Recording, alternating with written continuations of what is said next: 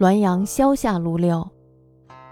护持寺在河间东四十里，有农夫于某家小康，一夕于外出，劫道数人从屋檐跃下，挥巨斧破飞，声叮叮然。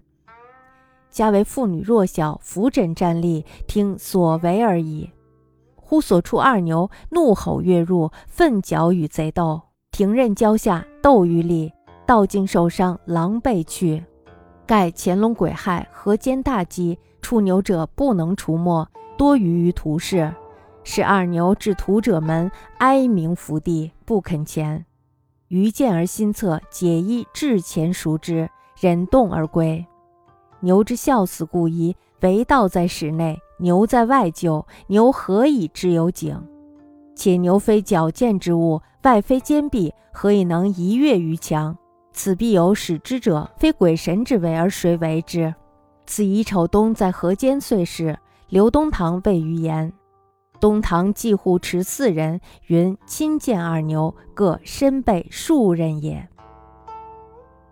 护持寺呢，在河间城东四十里，附近有一个姓于的农民，家境小康。那么一天晚上呀，这个于某就出门了，没有回来。有几个强盗呢，从屋檐上跳了下来，挥舞着大斧，叮叮当当的砍他们家门。家中呢，只有妇女还有孩子，只能伏在枕头上发抖。他们听任强盗破门的声音，没有一点办法。忽然呢，家里养的两头耕牛怒吼着跳进了院子，愤然用双脚与强盗搏斗了起来。强盗呢，用棍棒打，用尖刀砍，牛斗的呢是更加的勇猛了。强盗呢，最后受了伤，狼狈逃走了。原来呢，是乾隆癸亥年的时候，河间呀发生了大的饥荒，于是呢，大多把牛都拉到屠市上去屠宰掉。这两头牛呢，当初是被人卖给了屠户的。两头牛被拉到屠户门前的时候呀，就伏地哀叫，不肯再向前去了。于某呢，这时候看到了，心里呢动了恻隐之心，随即呢脱下了身上的衣服，当掉了，把两头牛赎了出去，自己呢受着冻牵牛回了家。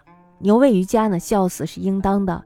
只是呀，强盗在院内，牛在外厩，怎么能够知道院内有强盗了呢？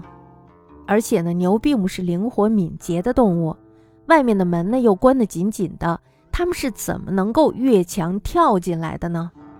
这必然是有神灵的驱使，不是鬼神又会是谁呢？这件事儿呀，是乾隆乙丑年冬天的事儿。我在河间主持岁考的时候呢，刘东堂对我讲的。刘东堂呢，就是护持寺那个地方的人。